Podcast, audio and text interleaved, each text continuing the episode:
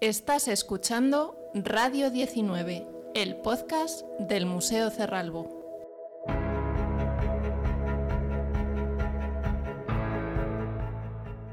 Muy buenas, cerralbianos. Bienvenidos al capítulo décimo de Radio 19, el podcast del Museo Cerralbo. Hoy hablamos de un tema que nos apasiona, la moda, lo que Lipovetsky, en su libro El imperio de lo efímero, definió como el mayor aparato de producción de símbolos de clase, la indumentaria. Y es que la moda es un fenómeno único. Por un lado, representa la reafirmación de la individualidad, pero también permite expresar una pertenencia social. Tenemos el reciente caso del actor trans Elliot Page, que en la pasada gala del Met tuvo un detalle en su indumentaria que nos lleva precisamente al siglo XIX. En la solapa del smoking lució un clavel verde, elemento que nos lleva directamente a Oscar Wilde, que pidió a su grupo de amigos que usasen esta flor en el estreno de la obra El abanico de Lady Withermere en 1892. Y es que este discreto complemento en la indumentaria era empleado por la comunidad LGTBI de finales del siglo XIX como un símbolo representativo de su identidad. Volviendo al museo, no conservamos apenas indumentaria familiar de diario, ya que todo el conjunto, tanto la de diario como la de gala, fue donado a la beneficencia e instituciones religiosas, por lo que salvo alguna excepción concreta, como el mantón de Manila, de cuya existencia sabemos porque se conserva su estuche, no contamos con más registro que las fotografías familiares. A través de estas fotografías vemos que toda la familia era de gustos más bien austeros, en concordancia con sus creencias religiosas. Pero ojo, esto no significa que no estuvieran al corriente de la revolución que a finales del siglo XIX y principios del XX se estaba produciendo en el ámbito de la indumentaria. Y es que, volviendo a Lipovetsky, será durante estos años, con el surgimiento del concepto de la alta costura, cuando se vive la institucionalización de lo efímero en el ámbito de la indumentaria, es decir, el nacimiento de la moda tal y como la conocemos hoy en día. Para profundizar sobre el tema, tenemos el privilegio de contar en este capítulo de Radio 19 con Ana Velasco Molpereces, licenciada en periodismo, graduada en Historia del Arte y Geografía e Historia, doctora en comunicación y profesora de la Universidad de Valladolid, la Universidad Europea Miguel de Cervantes y la Universidad Nacional de Educación a Distancia, y autora de los libros Moda y Prensa Femenina en España, publicado en 2016, y más recientemente Historia de la Moda en España, de la mantilla al bikini, publicado en 2021, que por cierto no podemos dejar de recomendaros. Dentro, entrevista con Ana Velasco.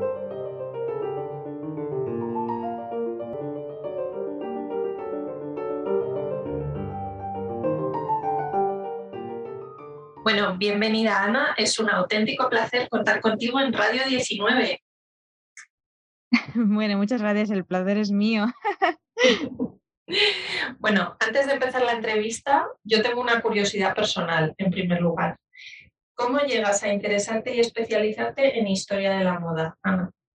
Bueno, a mí es que siempre me había gustado la moda y em, cuando acabé la carrera hice un máster de, investigación para, para, seguir en la universidad, en definitiva, aunque también porque, bueno, no sabía muy bien qué hacer y eso me gustaba y demás. Y vi que no había nada, ningún estudio sobre moda ni nada. Y de hecho, cuando lo planteaba, la gente me decía, no, no, es que eso no puede ser, es que no, no es un tema interesante, no da de sí. Y yo pensaba, pero esto es muy interesante, sí. Y mm, bueno, insistí mucho porque la verdad que a mí lo que me gusta me gusta y lo que no no me gusta y convencí a, los demás de que era un tema interesante y desde ahí hasta hoy que sigo investigando sobre ello y la verdad que no para de darme alegrías. y a nosotros. Como bien, bien sabemos todos, pero es lo que pretendemos reivindicar un poquito en este programa de Radio 19, la moda es un reflejo de la sociedad ¿Se puede percibir la evolución social y cultural de finales del XIX e inicios del siglo XX a través de la moda, Ana? Sí, el siglo XIX yo empecé precisamente a investigar en este siglo porque a nosotros nos parece que es un momento muy lejano de nosotros y de hecho decimos, es decimonónico, ¿no? Como, es una cosa alta. Pero si es que todo lo que tenemos, la sociedad en la que vivimos, está surgida en definitiva en el siglo XIX, ¿no? La Coca-Cola, la electricidad, las formas de entretenimiento, el cine, la comunicación audiovisual, la prensa de masas, todo, ¿no? Y lo que tiene la moda justo en el, en el final del siglo XIX al siglo XX es que ya vamos a tener una sociedad muy parecida, con sus diferencias, claro, pero a la que nosotros tenemos. Porque cuando la gente ve el Titanic como de hace mil años, ¿no? Pero los cambios surgidos fruto de la Primera Guerra Mundial van a ser los que van a dar el orden en el que nosotros vivimos realmente hoy. Entonces, la moda ahí va a tener mucha importancia y mucho peso de las transformaciones sociales del feminismo, se va a simplificar mucho la indumentaria, aunque va a ser mucho más complicada que la que nosotros llevamos hoy, por supuesto, ¿no? También van a cambiar un poco los roles femeninos y la sociabilidad entre hombres y mujeres, el sentido democrático en general de la sociedad también va a dar un paso hacia adelante, ¿no? Entonces, la moda bebe de todos esos cambios, de la extensión de la industria, se beneficia de los cambios sociales y se ve muy bien la simplificación de la indumentaria y paulatinamente el desarrollo de la mujer moderna como ciudadana, eh, como nosotros la entendemos hoy, ¿no? En la moda. Entonces, totalmente. Sí, estoy totalmente de acuerdo contigo. De hecho, mm, de aquí desde el Museo Cerralbo siempre intentamos reivindicar ese siglo XIX como embrión de nuestra sociedad actual, ¿verdad? Eh, vamos a ir viendo un poco más todos estos temas que nos ha ido avanzando en esta primera eh, parte de la entrevista, porque si algo eh, caracteriza la moda de esta época es, por un lado, su carácter internacional, ya que los cambios en las formas tenían una rápida difusión, ¿verdad? Y por otro lado, el auge de la actividad comercial o industrial dedicada a la moda. ¿Cómo fue esta evolución en España precisamente? Bueno, la verdad es que en España la moda internacional, la moda en definitiva la francesa, que es como, como la, el hito ¿no? en moda femenina sobre todo, estaba muy extendida y muy implantada, aunque siempre hubo ahí un sustrato de cierta defensa de lo que se entendía como propio. ¿no? Entonces, eh, la difusión de las tendencias va a ser muy rápida. Por ejemplo, el polisón que surge en 1870, ¿no? El que sustituye a la crinolina, la falda esta tipo Escarlata O'Hara, pues es que en 1870, 1871 ya hay un montón de cuadros y hay un montón de revistas en las que se puede ver que el polisón está totalmente implantado en España. Entonces realmente es que apenas tarda pues unos meses en lo mismo que se desarrolla al mismo tiempo en Francia se va desarrollando en España. La moda inglesa también tiene cierto protagonismo, sobre todo para la sastrería masculina e incluso en algunas cuestiones que se van a ir extendiendo en este momento como es el deporte, ¿no?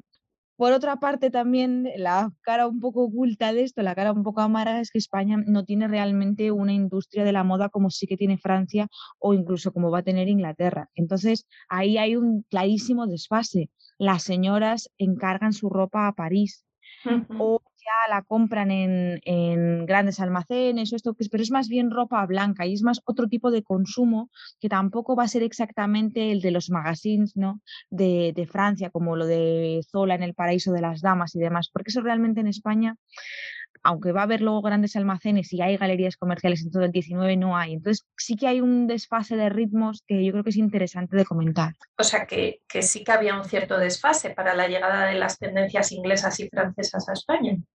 Para las élites no, pero para la gente común sí porque ya digo, el problema está en la, en la parte de la actividad comercial o, industrial, ¿no? que realmente no tiene un desarrollo en España tan profundo como sí que tiene en Francia. Entonces, ahí hay un desfase social, pero a ver, siendo realmente honestos, también siempre hay un desfase social en las modas estas que siguen siendo en definitiva un poco del antiguo régimen, porque hasta, la, hasta fechas muy recientes ¿no? en que el textil se abarata mucho, pues no, no van a tener no va a ser fácil el acceso, ¿no? Y estoy hablando ya de después de la Segunda Guerra Mundial, o sea que... Claro. Muy trecho. Y entonces, ¿a través de qué medios llegaban las nuevas modas? Cuéntanos un poquito más sobre este tema. Bueno, fundamentalmente la moda llegaba a través de la prensa femenina, de las revistas de moda. Era el mecanismo básico de conocimiento. También nosotros tenemos que pensar que aunque, aunque lo vemos mm, difícil, ¿no? Hubo muchísimas revistas de moda y hubo muchísimas revistas que tuvieron una larga vida. Mm, fueron revistas que surgieron a mediados del siglo XIX y que incluso llegan a, los años 20. Estas revistas eran ilustradas sobre todo, entonces las mujeres les permitía bien replicar los productos que veían, muchas veces incluían patrones directamente, incluían información de cómo hacer algo, porque nosotros, claro, también esto lo hemos perdido, ¿no? Pero con el desarrollo de las máquinas de coser, casi todo el mundo tenía en su casa una máquina de coser y las señoras, incluso de las élites, ¿no? Pues ya lo encargaban directamente a sus criadas o lo encargaban también a, pues esto, a grandes almacenes y demás. Pero la idea de tener unos figurines, que era como se llamaba sobre todo la parte ilustrada de las revistas, que se compraban y se llevaban a las tiendas y luego se replicaban o se encargaba algo parecido de la oferta de productos, empezó muy pronto. Y de hecho las revistas incluso compraban por encargo. Entonces, em, a París o servían a las señoras cuando se iban ya en el y demás. Es verdad que es para un público muy restringido, pero es que esto es como la democracia, ¿no? como más bien la sociedad liberal, es que es para un público muy restringido. Claro, en realidad hablamos de moda, pero solo para el que podía permitírsela, ¿no? Sí, sí, ya con la, con la influencia del cine eso va a cambiar mucho, por ejemplo, eh, porque va a ser un espectáculo masivo en el que el consumo va a ser muy importante, consumo de modos, no, no solamente de, de, una apariencia como tal, sino directamente ya de un estilo de belleza, ¿no? el maquillaje, por ejemplo, los peinados, la seducción de la mujer fatal, todo esto que va a ser muy importante con el surgimiento del cine, va a estar vinculado a unos consumos, pero que no son directamente un traje de Worth, ¿no? o un traje de Pacan, o un traje de Chanel. Entonces eso va a ser muy importante pero realmente hasta los años 20, hasta un poco después de la Primera Guerra Mundial, eso no va a pasar. Sí, ahora que, mencionas a Worth, mm. uno de los momentos clave en la historia de la moda es el surgimiento de estas casas como las que has mencionado, Worth, Akan, que instauran el concepto actual de alta costura, ¿no? Realmente. Sí, sí, sí. Diseñadores que, por decirlo de alguna manera, pues profesionalizaron la moda como industria, dejando atrás esos pequeños talleres de costura. ¿Cómo se percibe en España esta revolución? Pues llega pronto y llega también bien. Eh, de hecho, hay bastantes, hay bastantes modistas que crean su especie de marca y crean su taller y crean su casa, que casi siempre se anuncia como, en francés y poniendo que vienen abrigos, robes y manteaux eh, de París. ¿no? Casi siempre llevan ese, ese seudónimo, digamos, ese título, eh, acompañando al nombre de la creadora. Es curioso lo de las casas de moda porque fueron una manera de autonomía femenina muy importante eh, además, estaba dentro, funcionaba eso, funcionaba mal, la verdad, porque las modistillas, que eran muy conocidas en la época, tenían unas condiciones de trabajo durísimas y una un porcentaje muy grande de población femenina, junto con el servicio doméstico, estuvo durante mucho tiempo dedicada al textil y cobraban unos sueldos absolutamente de miseria y tenían unas condiciones laborales durísimas. Entonces, claro, las casas normalmente donde se hacían eran casas particulares, ¿no? Eran estos palacios o palacetes o casas ya que eran grandes, ¿no? tenían un salón noble donde las clientas estaban con la responsable, con la modista, ¿no? Aunque modista como tal la creadora, ¿no? Digamos, como Worth, el equivalente, y allí pues todo era muy democrático, ¿no? La señora, la diseñadora, podemos decir, pero detrás de eso todo había un trasfondo de obreras, ¿no? De obrerismo en el que la pobreza era brutal y los problemas sociales y personales de estas muchachas eran, eran terribles, ¿no? Se ve mucho, muchas En la literatura de la época, ¿verdad? Se ve como eh, ser modista o ser costurera, pues equivalía a veces a, a tener una doble vida en la que te tenías que ganar el sueldo también por otras vías, no siempre... Sí, sí, la prostitución está ahí siempre ¿no? para, los ojos de la época, ¿verdad? Sí, sí, es que era un, eran unos sueldos de miseria, ¿no? Y eso realmente funcionaba igual en todas partes, porque, por ejemplo, en las galerías comerciales los empleados dormían y vivían en la propia galería. Entonces, era un poco como el servicio doméstico, ¿no? Una especie de gente atrapada en unas vidas que no iban a ningún sitio, pero que estaban viviendo pues en palacios, ¿no? O que vivían rodeadas de lujo y de esplendor. En España también hubo muchas casas de estas.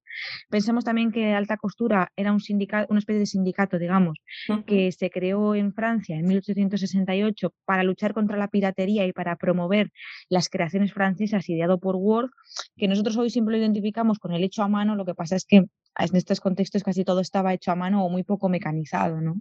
Incluso con las, con las máquinas de coser. Entonces, claro, lo que oculta todo eso es una... Tenía un coste social, vaya. Claro, un coste social brutal. Brutal. Muy pocas veces pensamos en, en estos temas de cómo se producían las mm. cosas de, gran consumo eh, a nivel histórico en el siglo XIX o a principios del XX o en cualquier otra época. Es un, es un poco de una cosa que tampoco pensamos hoy a propósito de las, la ropa barata, ¿no? De cómo se trabaja en India, en el sudeste asiático, en Marruecos, en todos estos países que ocultan exactamente lo mismo en otro contexto. Sí, solo lo hemos deslocalizado. lo hemos llevado a otro país. Vaya. Entonces, eh, volviendo al tema de la confección y compra de modelos, entonces realmente cómo funcionaba una señora, se quería comprar un nuevo modelo o quería que se lo hicieran, ¿qué tenía que hacer? Bueno, pues funcionaba de dos maneras. Word es el que inaugura básicamente que él hace un desfile de modelos en el que vende los diseños prefabricados, como si dijéramos, ¿no? Y eso va a ser fundamental, porque lo que vamos a tener ya es el sistema de la moda como nosotros lo entendemos, ¿no? Esto era lo que luego se reflejaba en las revistas de moda, más o menos, y que daban cuenta de lo que llevaban las señoras. Lo que pasa es que durante muchísimo tiempo, pero hasta, hasta la Segunda Guerra Mundial, no se podía, incluso más, no se podía fotografiar los desfiles de las casas de moda, ni se podía dibujar ni bocetar, porque eso luego se llevaba para hacer copias, ¿no? Entonces estaba muy, sí, es una cosa, es un sistema que a nosotros nos parece de locos, ¿no? Pero mm, estaba muy, muy estandarizado y eran muy estrictos con eso porque lo de las copias, la piratería era una cosa brutal desde el siglo XIX con todos los grandes almacenes, las modistas particulares y tal, ¿no? Y sobre todo con la prensa de moda que ya digo que fue el instrumento fundamental. Entonces, eh, lo que se hacía básicamente era que tú en general ibas a la casa de una modista y dentro de lo que se llevaba en la prensa, que podías ir con tu recorte o ella allí, lo normal era que tuviese muchas revistas, esto aparece en obras de sainetes cómicos, en muchas cosas del siglo XIX de zarzuela y tal, de teatro, de costumbres, hay muchas imágenes de este tipo y creo que se puede recrear bastante bien. Iban a la casa y o bien ya sabían lo que querían las señoras o respecto a modelos más o menos hechos iban haciéndolo. Pero era bastante, bastante artesanal, o sea, era un proceso bastante artesanal. Hasta los grandes almacenes en los que ya la oferta es masiva y mucho más barata, ¿no? Esto no, no, se había, no se había visto, lo de tener una oferta que tú preseleccionas y la clientela compra de, compra de ella aunque sea muy grande, ¿no? Normalmente en las casas de modistas la gente iba y escogía los tejidos, escogía un poco los cortes, escogía los colores, escogía los apliques, cambiaba pues es, la idea de ir a una modista realmente. Que te lo hacía a medida, a medida de tu cuerpo. Y a tu gusto, que esto también, el, propio Word, ¿no? Tenía diferentes diseños y tal, que si los ves mm, por los encargos van cambiando mucho, aunque el modelo base es bastante parecido. Eso también pasa, por ejemplo, en Valencia, que tiene ahí cosas que se van, que van llegando, se van perdiendo según la clienta, dentro de la misma colección. O sea que debía estar bastante asentado, incluso en fechas recientes la personalización, ¿no? bueno. Trozo, ¿no? Yo no creo que le sentara bien. sí, tanto proteger la propiedad intelectual para que luego te viniera la marquesa de turno a cambiarte las mangas de tu diseño o, ¿no? a decir que lo prefería en otro tejido o que le hicieras la falda de esta, de esta otra manera. Vaya. Pasa menos, ahora pasa igual menos, pero por ejemplo, las casas reales, ¿no? La, reina Sofía, eh, que le gustaba mucho Valentino, tiene muchos vestidos de Valentino que no lo parecen porque están muy cambiados. Anda. Sí, sí. Y mm, yo he visto algún reportaje o tal, y es que es verdad. O sea, están tan cambiados de lo que salía en la pasarela que es imposible reconocer al Valentino. Y supongo que pasa habitualmente en las señoras pues, millonarias que pueden comprar en estas marcas, ¿no? Qué curioso a lo largo de, las últimas décadas del 19, yendo a estos cambios sociales que, vemos reflejados en la moda, vemos cómo la mujer poco a poco tiene una, mayor presencia en la vida pública e incluso destaca en la práctica de deportes antes inimaginables para, las mujeres como el ciclismo, bueno, la hípica estaba más asociada quizá al tema de la práctica de la caza e incluso el tenis la práctica de estos deportes influyó también en el desarrollo de la moda, más allá de que hubiera eh, modelos específicos para practicar estos deportes, pero ¿tuvo algún otro reflejo en, en los modelos de diario, etcétera? Sí, sí, la influencia del deporte realmente en el siglo XX y a finales del siglo XIX, en lo que nosotros conocemos la sociedad actual y la moda contemporánea, es brutal. Yo probablemente diría que el deporte es la influencia más grande o la transformación más grande que ha supuesto un uso social en la moda que nosotros conocemos. Para las mujeres, la llegada del deporte a sus vidas fue, fue algo especialmente significativo porque eh, eh, respondía a un modelo de actividad que no era el que se daba a las mujeres, ¿no? Que en definitiva siempre estaban un poco pasivas en sus casas o en las fiestas y tal. El deporte va vinculado directamente a la actividad, ¿no? Al entusiasmo, a estar en forma, a también un, consumo del, espacio público, aunque muchas veces pues en espacios privados, y a otro tipo de, personalidad, ¿no? Eh, la hípica, por ejemplo, hizo mucho para que se adoptasen prendas de tipo masculino para las mujeres, sobre todo de tipo americana demás, pero la bicicleta, que durante mucho tiempo mm, se vio muy mal que las mujeres montaran en bici, por distintos motivos muy variados ¿no? y bastante locos algunos de ellos. Por la velocidad que era malísima, se te ponía cara de bicicleta, etcétera, etcétera. Decía que amargaba a las mujeres. También hubo gente que tenía eh, como tabúes por si podían perder la virginidad montadas en las bicis y tal. Era una cosa todo bastante de, locos, en mi opinión.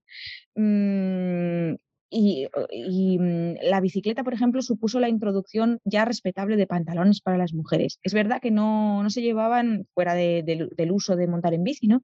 Pero que, que, las mujeres ya llevasen pantalones y que no fuese una cosa, aunque durante mucho tiempo siguió siendo cómica, ¿no?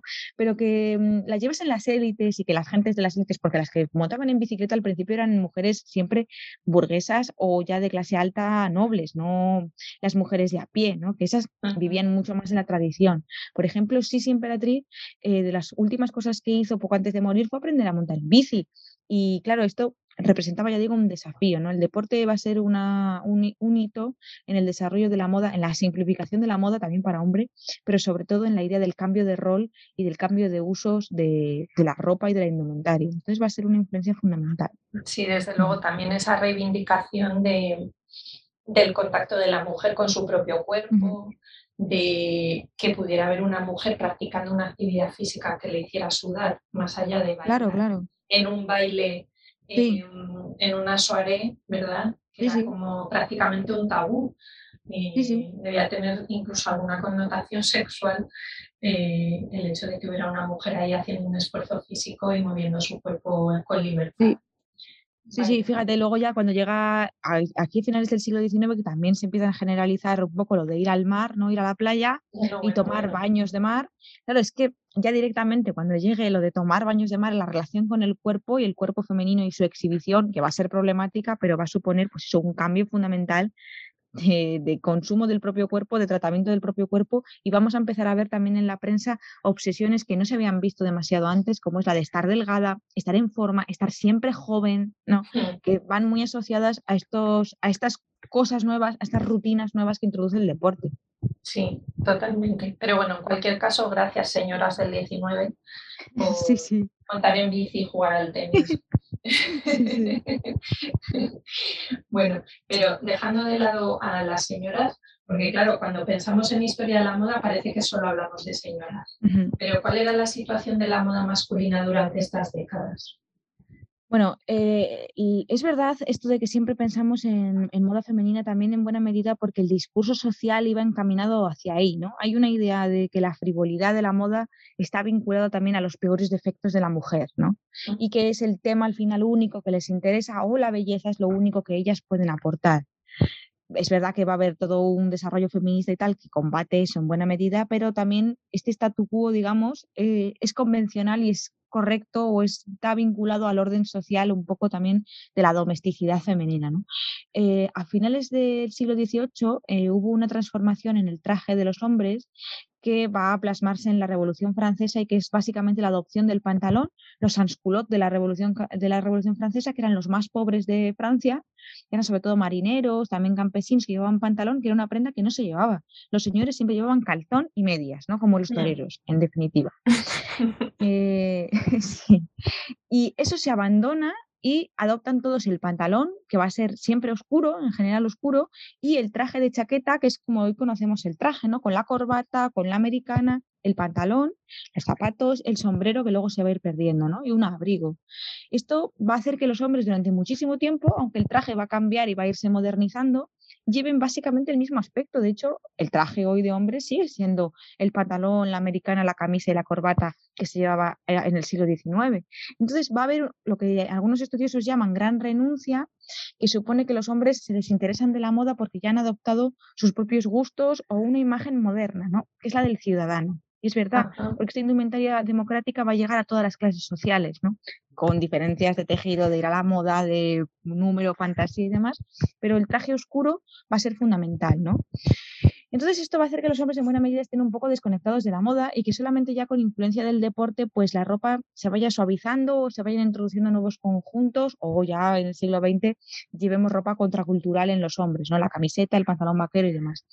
Pero claro, esto de la moda les va a pillar un poco de lejos y al mismo tiempo ellos van a ser actores principales porque van a ser los que van a ser responsables del aspecto textil de la revolución industrial, pero lo van a ver un poco desde la barrera. Ellos ya han encontrado una indumentaria democrática y a las mujeres les va a costar dos siglos, siglo y medio encontrar una indumentaria democrática. Entonces, ahí pues va a haber realmente una, una parada ¿no? entre los caminos de la moda femenina y los caminos de la moda masculina que no se había dado antes.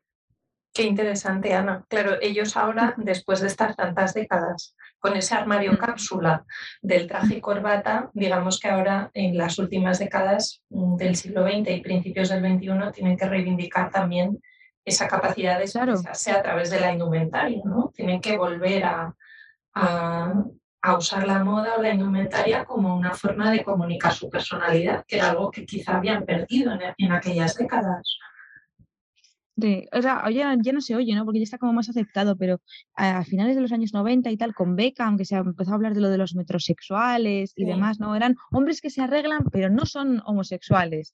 Er, era una definición que hoy resulta un poco sonrojante incluso, ¿no? Sí. Pero es que es verdad, ¿no? O sea, esa idea de esa gente de, no, yo no me echo crema para el sol o una crema para la cara o ropa de colores, ¿no? Rosa, no, no, no, imposible. Sí, un traje estampado o ah, no, no, no, los hombres que llevan túnica o caftán o falda. Sí, sí, a la imposible, ¿no? Sí, sí, Afortunadamente esto ya se está normalizando más, igual que se normalizó en su momento que las mujeres vistieran con mm. Entonces, y bueno, pues oye, mm, interesantísimo todo esto que nos estás contando. Yo me quedaría charlando contigo muchísimo más rato, pero ya para terminar, antes hablábamos del coste social que tenía la producción de, la ropa, la indumentaria, eh, con estas obreras y obreros que estaban tan mal pagados y, decíamos que hoy pasa un poco lo mismo. Entonces, hoy en día se habla mucho de la sostenibilidad en el mundo de la moda y afortunadamente nos vamos familiarizando con términos como el slow fashion, el armario cápsula, los uniformes, etc. ¿Podemos aprender algo de la moda de finales del siglo XIX en este sentido? ¿Qué lecciones nos puede dejar para la sostenibilidad en nuestra indumentaria de hoy en día? Podemos aprender muchas cosas del siglo XIX que no, a las que no prestamos atención. ¿no? La idea de la preocupación ambiental también fue clave en el siglo XIX porque esto contaminaba muchísimo. ¿no? La revolución industrial cambia los modos de vida de la gente y no necesariamente a mejor en todos los aspectos, ¿no? a mejor en muchos, por supuesto, y a peor en otros, porque la, contaminación, por ejemplo, pues es brutal. La industria de la moda es, la más, es de las más contaminantes del mundo, probablemente es la tercera más contaminante después de la del petróleo, las energías y demás, los plásticos y la química. O sea que mm, ahí hay un problema en general de, contaminación. De, el por ejemplo, es uno de los tejidos más contaminantes y yo creo que debemos aprender a aprovechar mejor los recursos que tenemos. ¿no? También hemos vivido en esta continuación de lo que pasaba en el siglo XIX de estas señoras que tienen trajes para todo, ¿no? Para almorzar, para desayunar, para mm. merendar, para no sé qué. Y nosotros somos exactamente esas mismas personas comprando a lo loco, ¿no? Entonces yo creo que eso tenemos que intentar eh, encontrar una racionalidad como la que se encontró con la mujer moderna o con el hombre moderno en el siglo XIX o en torno a la Primera Guerra Mundial, ¿no? a mí también me parece que debemos aprender el concepto este de justicia social, que en el siglo XIX pues también tuvo mucho predicamento, ¿no? Esta idea de nosotros no podemos vivir de cara a cómo se producen las cosas, bien para el planeta, bien para nuestros mm, humanos correspondientes, ¿no? Estén donde estén, estén produciendo. Entonces yo creo que esta idea de los movimientos sociales que atraviesan el siglo XIX es muy importante, dentro de que evidentemente en el consumo en sí mismo de lujo hay un problema de derroche, ¿no? Porque no va asociado a una necesidad como tal de consumo, sino a otras partes que son muy importantes en la identidad y en la configuración de lo humano, ¿no? Porque de hecho lo simbólico es lo que se considera que nos hace humanos junto con el lenguaje. Entonces, ahí hay unas cosas que no se pueden, no podemos acabar todos vestidos con un mono, ¿no? Como, como en las películas estas distópicas o en las fantasías comunistas que más le gustan a la gente, ¿no? Pero entendiendo que nada sale gratis en la vida, en todos los sentidos, ampliamente, yo creo que se pueden racionalizar muchos consumos y se puede mejorar mucho el mundo en el que vivimos. Otra cosa es que queramos hacerlo, pero por poder, yo creo que el siglo XIX tiene ahí muchas cosas de las que podríamos tomar nota y que mejorarían el mundo. Sí, tenemos que encontrar un equilibrio efectivamente entre consumir menos y, expresar nuestra personalidad a través de la indumentaria, que, como bien dices es algo a lo que no debemos renunciar. Eh, pero también quizá el 19 nos puede enseñar a, pues, a reutilizar más la ropa, a, arreglarla cuando se estropea, que era algo que era muy normal y ahora la gente tira sin ton ni son, ¿verdad? Eh, pues a, intercambiar ropa, a utilizar ropa de otras personas. Yo creo que en ese sentido sí que también podemos aprender bastantes cosas que pueden hacer que ahora eh, vistamos un poco más sostenibles. Así que podemos volver un poco los ojos al siglo XIX quizás, ¿no crees? Sí, totalmente, totalmente. Yo creo que es un siglo que está muy infravalorado tanto en los estudios historiográficos, ¿no? Como por eso, lo de, es decimonónico, como un poco a nivel social por estas ideas, como lo de es medieval, bueno, fin, ¿no? Y que realmente puede ofrecer, no soluciones, ¿no? Pero sí experiencias en las que nosotros somos muy parecidos, aunque totalmente, diferentes ¿no? A, la gente que vivía allí porque estamos asistiendo a un mundo nuevo ¿no? de la tecnología. Y esas cosas, pues la verdad es que yo creo que se puede dar un mensaje o una especie de lección ¿no? en la que la historia sea la maestra de la vida, aunque la historia no es que tenga que ser maestra de la vida de nadie, ¿no? pero puede serlo y quizá deberíamos aprovecharlo me, encanta, me encanta esto como, como reflexión final, Ana. Muchísimas gracias por haber estado con nosotros en, este pequeño programa dedicado a la indumentaria del 19. Eh, ojalá pudiéramos seguir hablando mucho más, eh, pero bueno, para el que se quede con ganas de más, recordad los libros de, Ana que os hemos mencionado antes y, nada, y ya sabes, a disfrutar de la moda.